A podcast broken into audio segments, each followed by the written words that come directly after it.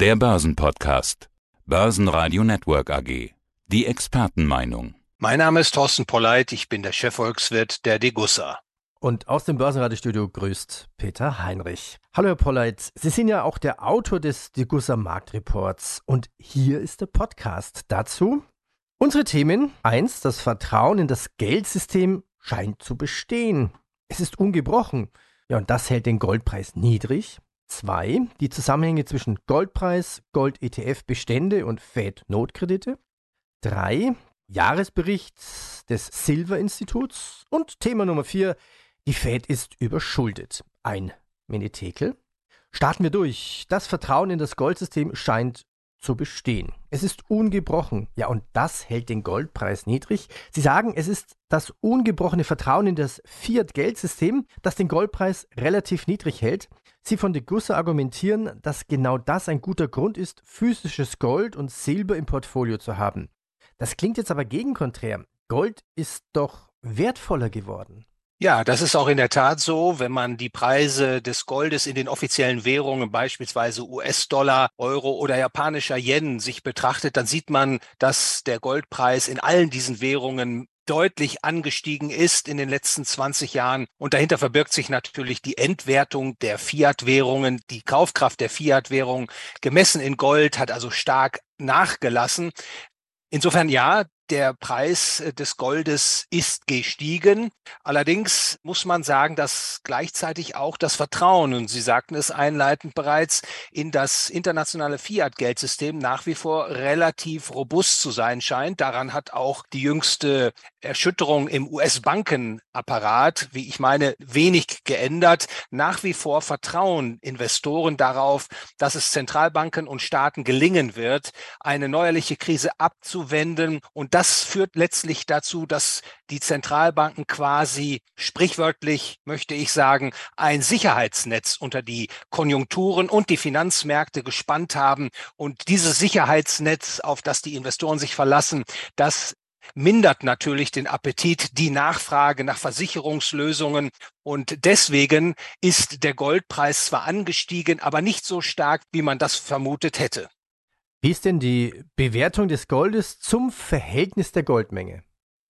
Ja, da kann man einige Berechnungen anstellen und das habe ich auch in dem Artikel im neuen Degussa Marktreport gemacht.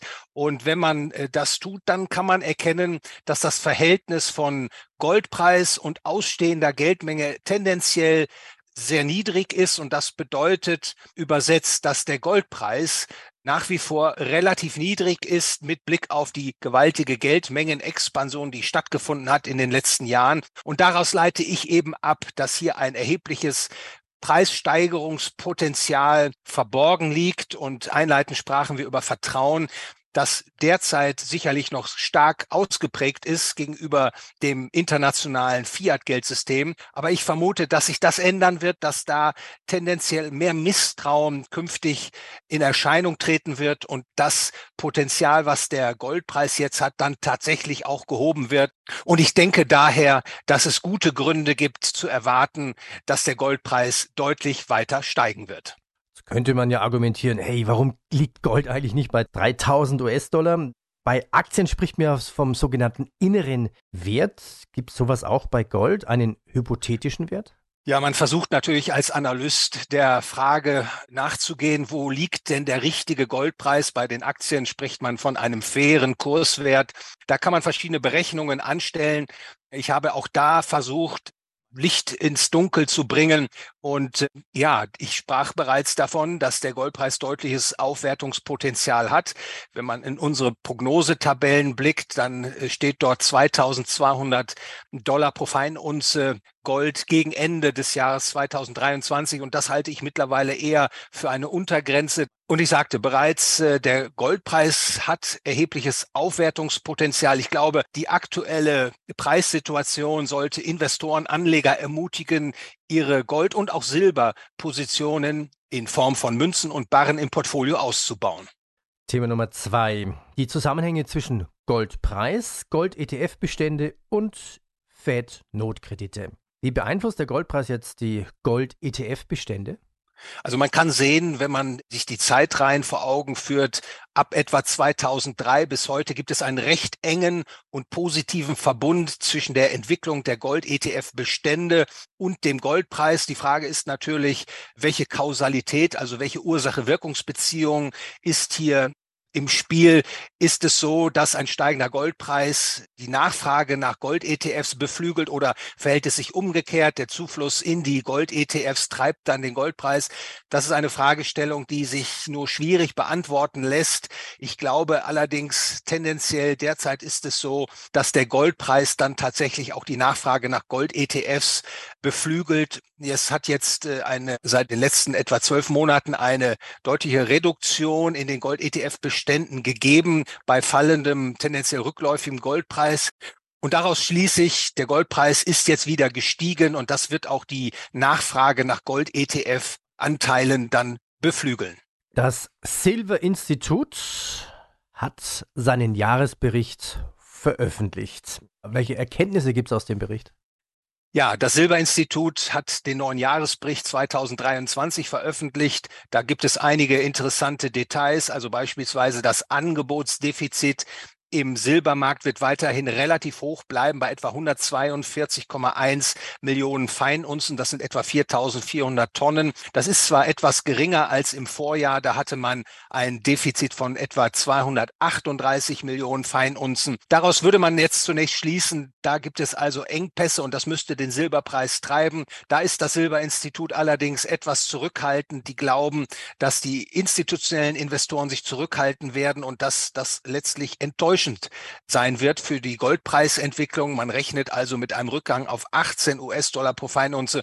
Und da möchte ich doch entgegnen, Unsere Analyse weist darauf hin, dass der Silberpreis tatsächlich ein Potenzial auf bis zu 29 US-Dollar pro Feinunze hat, also eine merkliche Aufwärtsbewegung. Die halten wir hier möglich beim Silberpreis und wir haben, Herr Heinrich, in den Podcasts zuvor auch äh, die Prognosen der LBMA, die wir am 27. Februar dieses Jahres vorgestellt haben, besprochen. Und interessierte Leser gebe ich hier auch nochmal den Link äh, zur äh, Videoaufzeichnung dieses Seminars. Ich denke, das ist interessant und insbesondere hoffe ich, dass diese Überlegungen Anlegern ermutigen, auch neben Gold, auch physisches Silber jetzt verstärkt nachzufragen. Thema Nummer 4. Die Fed ist überschuldet. Ein Menetekel. Jetzt habe ich mal nachgeschaut, was eigentlich Menetekel genau bedeutet. Also ein Menetekel ist eine unheilverkündete Warnung, also ein ernster Mahnruf oder ein Vorzeichen eines drohenden Unheils. Dieser Begriff stammt natürlich aus der Bibel und bezieht sich auf eine göttliche Botschaft an den König Belasazar, die sein baldiges Ende und den Untergang seines Reiches ankündigte. Okay, Sie sagen jetzt, die US-Zentralbank, also die Fed, zahlt mehr Zinsen, als sie einnimmt. Als Firma müsste ich da Insolvenz anmelden. Also kommt der Untergang der Fed? Also es freut mich zunächst, Herr Heinrich, dass Sie das Wort Menetekel so gefesselt hat und Sie verleitet hat, die Wortbedeutung näher zu ergründen. Ich will natürlich damit auch die Aufmerksamkeit auf dieses, wie ich meine, wichtige Thema lenken. Es ist in der Tat so, dass die amerikanische Notenbank derzeit mehr Zinsen zahlt auf die Einlagen, die Banken und andere Nichtbanken bei ihr unterhalten. Diese Zinszahlungen übersteigen die Zinserträge auf dem Anleiheportfolio und das schon seit geraumer Zeit in der Bilanz der US-Zentralbank hat sich jetzt eine Verbindlichkeit aufgebaut von etwa 50 Milliarden US-Dollar. Die wird als Verbindlichkeit mit einem Minuszeichen ausgewiesen. Also setzt sozusagen die gesamte Verbindlichkeit in der Bilanz herab. Und das ist natürlich schon eine fragwürdige buchhalterische Darstellung, denn das Eigenkapital der amerikanischen Zentralbank ist nur bei etwa 42 Milliarden. Da kann man dann tatsächlich rein buchhalterisch von einer Überschuldung sprechen. Mich wundert auch, dass das gar nicht in der Öffentlichkeit thematisiert wird.